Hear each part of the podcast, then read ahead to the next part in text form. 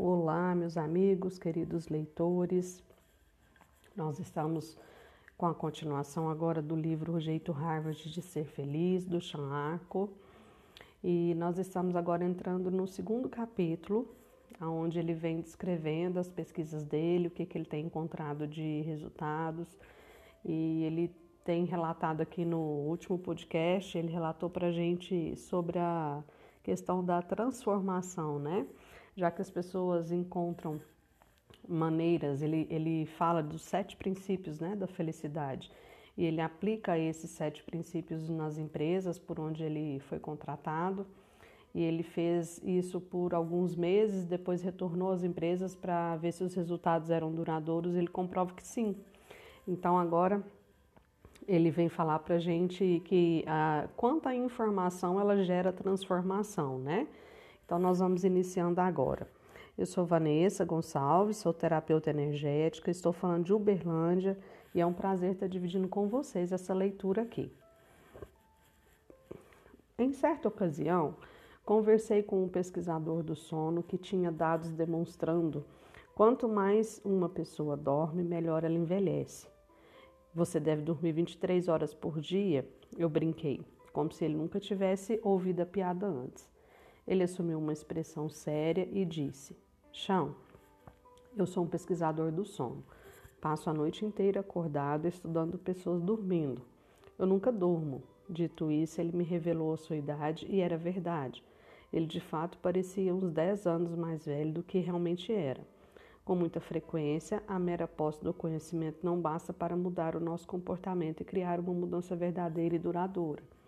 No verão de 2009, eu também Fui vítima dessa cilada tão comum. Eu vinha me esforçando tanto para divulgar essa pesquisa ao maior número possível de pessoas que me vi cruzando o Atlântico diversas vezes por mês, distanciando-me dos amigos e parentes e sentindo-me absolutamente sobrecarregado. Em resumo, fazendo o contrário do que o livro prescreve.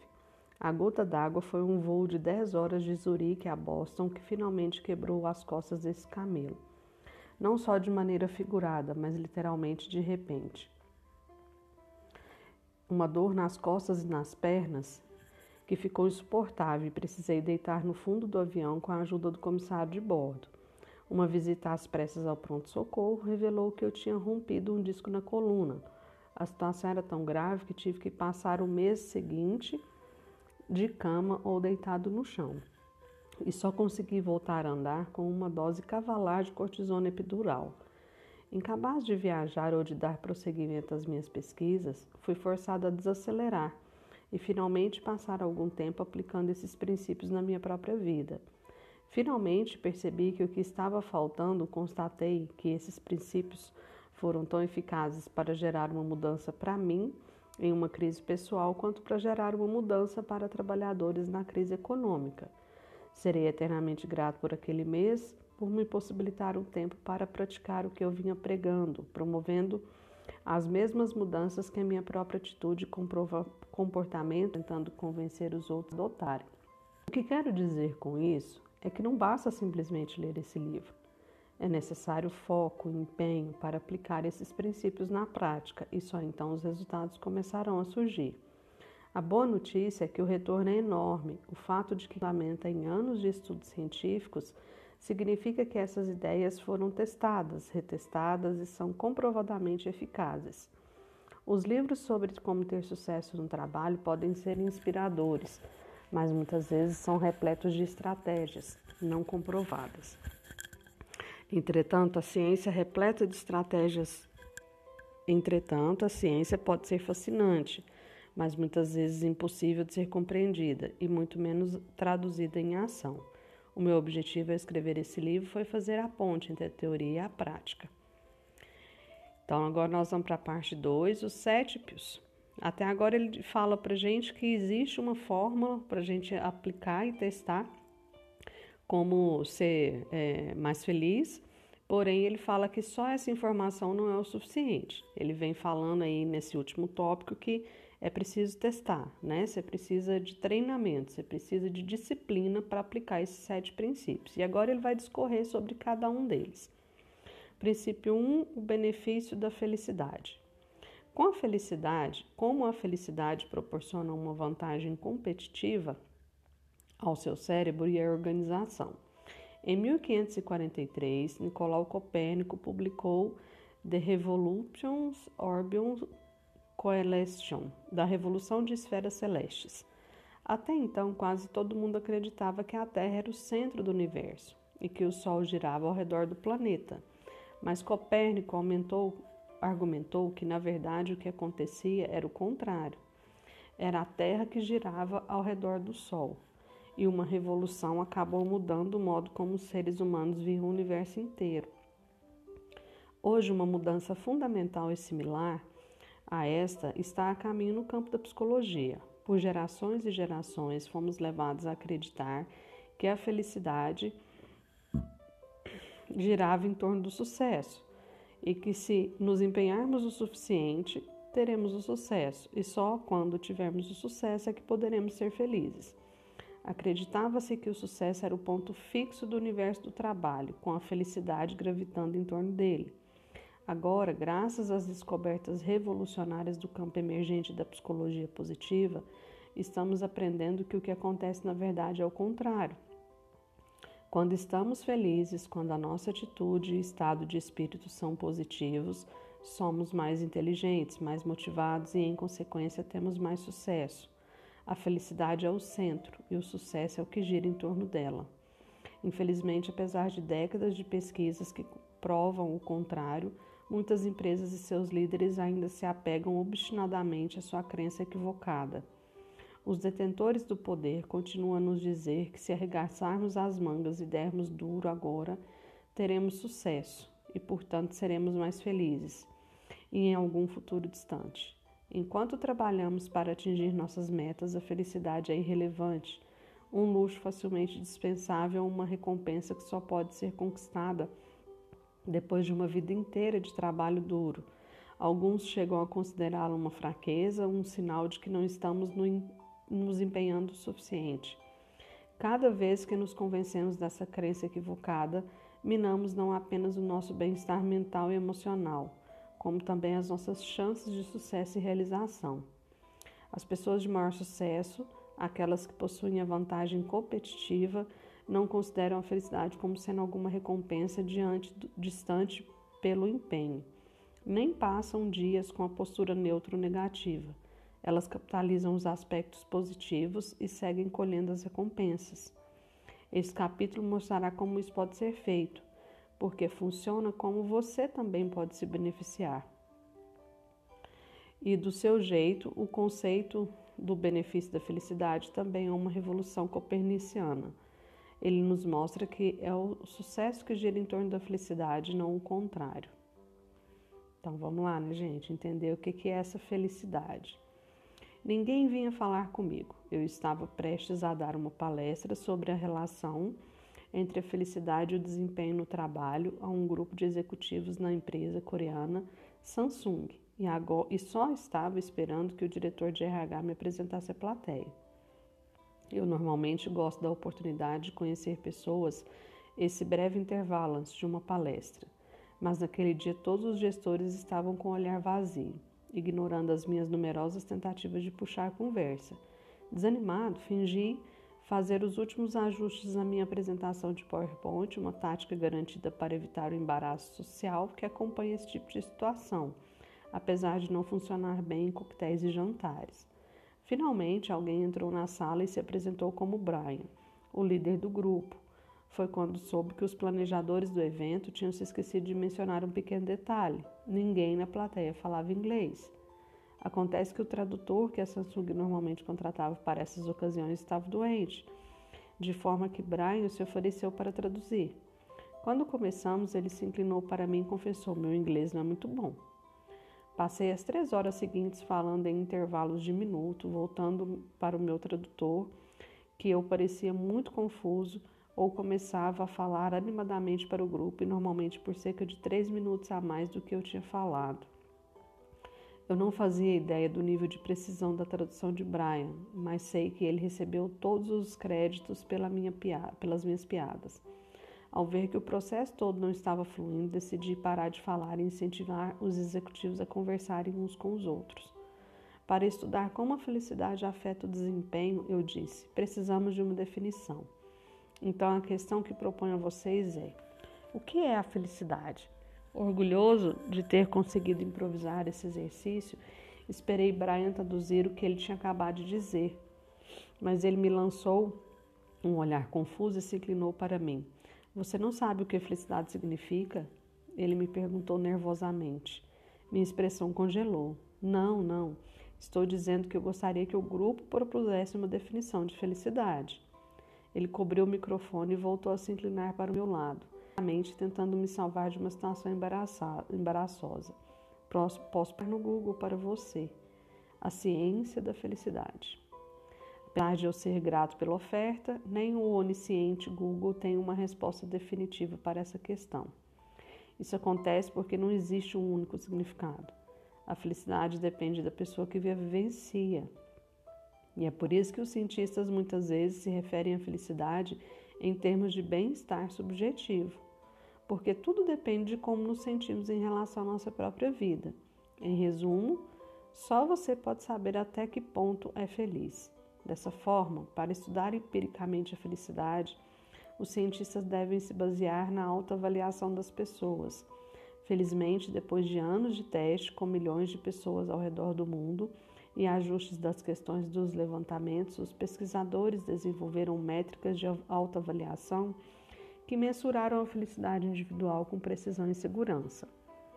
Então, como os cientistas definem a felicidade? Basicamente com a experiência de emoções positivas, prazer combinado com um senso mais profundo de sentido e propósito.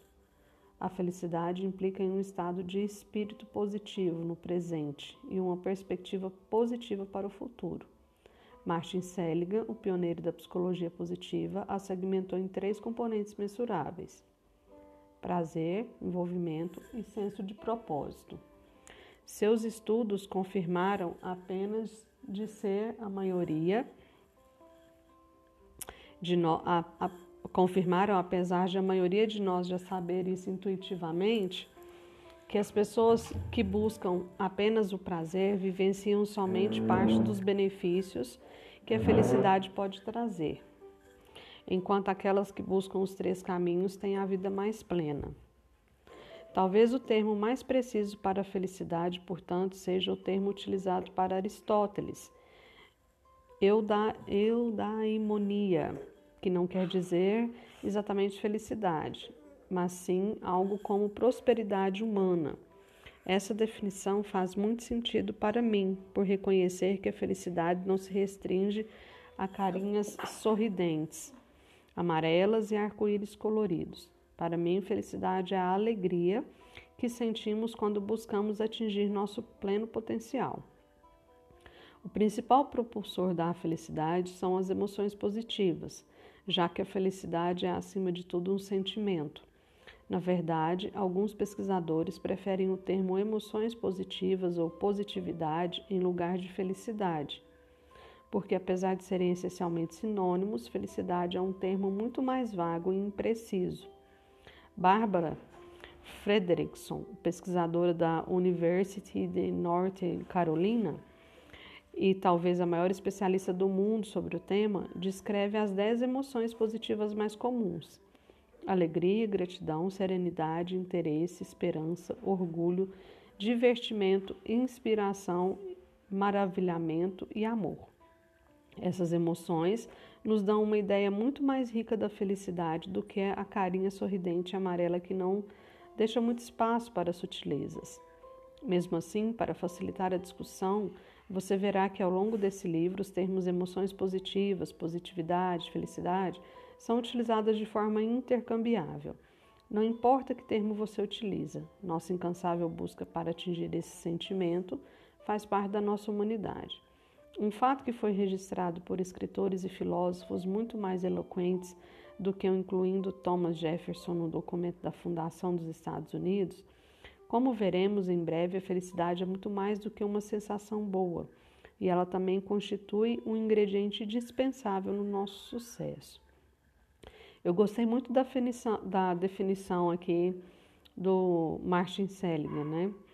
É, que ele fala aqui sobre a questão de estar presente. É um estado de espírito, implica, a felicidade implica num estado de espírito de estar presente e uma perspectiva futura, positiva para o futuro. Ou seja, você consegue estar aqui, fazer o que você tem que fazer no dia, né? É, com interesse, com disposição, com alegria mesmo, né? Talvez a gente não faça é, tudo de uma forma alegre, mas você está ali com consciência de que você precisa estar e você tem uma predisposição, uma perspectiva de que amanhã vai ser um pouco melhor. E essa definição eu achei fantástica. Se a gente consegue manter essa definição, pelo menos na maioria dos dias, a gente consegue é, é, ter o que ele chama aqui de envolvimento e senso de propósito, né? A gente des, desfruta desse esse envolvimento, esse senso de propósito, é, é o que dá sentido na vida, né, gente? É o que faz a gente é, estar disposto a continuar, a gente não querer desistir, a gente estar envolvido em algo, é, sentir um propósito nisso e desfrutar de uma perspectiva positiva de futuro. Achei fantástica essa definição. É o que salva a gente de muitas, é, muitas desesperanças, muitas, muitas situações onde a gente acredita que não tem mais é o que fazer, né? E às vezes não tem mesmo. Às vezes é só você terminar esse dia e ter essa perspectiva de positividade para o amanhã. Né? Amanhã vai ser um pouco melhor. Esse dia ele só precisa terminar, eu preciso dar conta de acabar ele. Seja lá o que eu esteja fazendo, eu preciso terminar o que eu estou fazendo e amanhã vai ser diferente. Amanhã vai ser um pouco melhor. E ser diferente pode ser um pouco melhor, né? E agora ele segue discorrendo sobre o benefício da felicidade no trabalho. Na introdução, mencionei a impressionante meta-análise de, de pesquisa sobre a felicidade que reuniu os resultados de mais de 200 estudos científicos envolvendo 275 mil participantes. E eles revelaram que a felicidade leva ao sucesso em praticamente todos os âmbitos da vida, inclusive casamento, saúde, amizade, envolvimento comunitário, criatividade e, em particular, o nosso emprego, carreira e negócios. Há um enorme volume de dados demonstrando que trabalhadores felizes apresentam níveis mais elevados de produtividade fecham mais vendas, são mais eficazes em posições de liderança, recebem uma melhor avaliação de desempenho e são mais bem remunerados. Eles também usufruem de maior segurança no emprego e não e são inclinados a tirar menos dias de afastamento por doenças, pedir demissão ou ficar afastados. Os CEOs felizes são mais propensos a liderar equipes ao mesmo tempo mais felizes e saudáveis e criar um ambiente de trabalho propício ao alto desempenho. A lista de benefícios da felicidade no trabalho é praticamente interminável. O ovo ou a galinha? Nesse ponto, você já deve estar pensando. Talvez as pessoas sejam felizes justamente porque são mais produtivas e mais bem remuneradas. Como os estudantes de psicologia aprendem a repetir and nauseam. Correlação não é a causa. Correlação não é causação. Em outras palavras, os estudos muitas vezes só nos dizem que duas coisas estão relacionadas. Para descobrir qual fator causa o outro, é necessário realizar uma análise mais rigorosa e descobrir qual delas veio primeiro. Então, o que vem antes, o ovo ou a galinha? A felicidade vem antes do sucesso ou o sucesso vem antes da felicidade? Se a felicidade fosse apenas o resultado final do sucesso, a crença predominante em empresas e instituições de ensino estaria correta. Concentre-se na produtividade, no desempenho, mesmo em detrimento do nosso bem-estar emocional e físico, e mais cedo ou mais tarde seremos mais bem-sucedidos e, em consequência, mais felizes. Mas, graças aos, aos avançados aos da psicologia positiva, esse mito foi derrubado. Com os autores do levantamento, como os autores do levantamento puderam afirmar conclusivamente, estudo após estudo demonstra que a felicidade precede importantes resultados e indicadores de prosperidade. Em resumo, com base no enorme volume de dados compilados, eles descobriram que a felicidade leva ao sucesso e à realização, não o contrário. Vamos analisar mais detalhadamente o que isso acontece. Uma das maneiras que os psicólogos têm para responder à questão do ovo à galinha é acompanhar as pessoas durante longos períodos. Um estudo, por exemplo, mensurou o nível inicial de emoções positivas em 272 colaboradores e em seguida monitorou o desempenho no trabalho dessas pessoas ao longo de 18 meses seguintes. Com isso, eles descobriram que, mesmo controlando outros fatores, as pessoas que se mostraram mais felizes no início acabaram recebendo avaliações de desempenho melhores e um salário mais alto em seguida. Outro estudo revelou que o nível de felicidade de calouros da faculdade era um fator preditivo de sua renda 19 anos mais tarde, independente do nível inicial da riqueza. Um dos estudos longitudinais mais famosos sobre a felicidade tem uma origem bastante improvável: os antigos diários de feiras católicas. Essas 180 fleiras da School Sisters of Notre Dame, todas nascidas antes de 1917, foram solicitadas a anotar seus pensamentos em diários autobiográficos. Mais de cinco décadas depois, um grupo de pesquisadores sagazes decidiu codificar o conteúdo emocional positivo dos diários. Será que o nível de positividade dessas feiras, freiras aos 20 anos de idade poderia prever como seria o resto da vida delas? A análise constatou que sim. As freiras cujos diários apresentavam um conteúdo mais abertamente alegre viveram aproximadamente 10 anos a mais que as freiras cujos diários eram mais negativos ou neutros. Aos 85 anos, 90% do quartil mais feliz de freiras ainda estava vivo em comparação com apenas 34% do quartil menos feliz. As freiras que eram mais felizes aos 20 anos claramente não se sentiam assim porque sabiam que viveriam mais. Sua saúde melhor e maior longevidade não poderiam ser o resultado de sua felicidade e não a causa. Só poderiam ser o resultado da sua felicidade, não a causa. Esse estudo destaca outra pista para nos ajudar a solucionar o mistério do ovo da galinha. A felicidade pode melhorar a nossa saúde física, o que por sua vez nos mantém trabalhando com mais rapidez e por mais tempo, e em consequência, aumenta nossas chances de sucesso. Essa revelação proporciona às empresas um incentivo adicional para se interessar pela felicidade de seus colaboradores já que colaboradores mais saudáveis serão mais produtivos no trabalho. Pesquisas demonstram que colaboradores infelizes tinham mais dias de afastamento por doença, deixando de trabalhar em média 1,25 dias mais do que por mês, ou 15 dias de afastamento a mais por ano. E mais uma vez, os estudos constataram que a felicidade atua como causa e não apenas o resultado da boa saúde. Em um estudo para o qual fico contente de nunca ter me oferecido para participar, os pesquisadores pediram que os participantes respondessem a um questionário elaborado para mensurar os níveis de felicidade e depois injetaram neles uma linhagem de vírus da gripe. Uma semana depois, os participantes mais felizes no início do estudo tinham combatido o vírus com muito mais eficácia que os participantes menos felizes e eles não só se sentiram melhor, como também apresentaram menos sintomas objetivos da doença, de acordo com a análise realizada por médicos, menos espirros, tosse, inflamação e congestão. O que isso significa é que empresas e líderes que tomam providências para cultivar um ambiente de trabalho feliz não apenas serão trabalhadores mais produtivos e eficientes, como também terão menos absenteísmo e menos gastos com os cuidados médicos. Bom, é, vamos dar uma pausa aqui, a gente já vai terminar esse podcast e já dá para a gente concluir algumas coisas, né? A gente tem observado nos dias atuais, né, com essa pandemia que a gente está vivendo do coronavírus, que o que tem realmente, o que a gente tem ouvido de relato, né, das pessoas que são entubadas com esse vírus, é que o que leva à intubação em muitos dos casos, na maioria, né, dos casos, é a ansiedade, é o medo o medo que elas sentem de não sobreviver, é, a desconfiança, né, a dúvida, a insegurança com relação à vida gera uma ansiedade que falta ar. e aí a pessoa precisa de uma ventilação mecânica.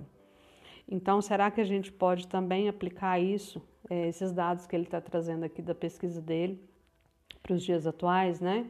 Será que as pessoas que cultivam uma maior esperança, que têm essa positividade no futuro que o Martin Seligman fala, é, elas saem melhor de uma infecção de um coronavírus?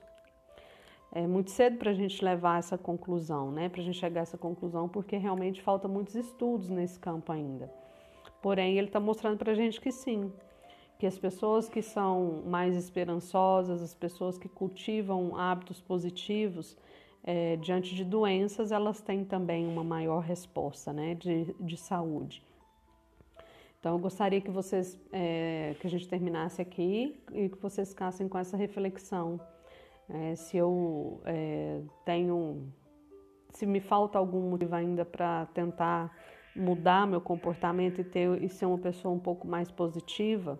Lembrando que desde o início do livro ele está falando que positividade não é ficar sentada pensando em felicidade, né? Leva a ação, é adquirir hábitos que me deixam mais é, saudáveis, mais positivo, mais esperançoso, mais confiante, mais seguro.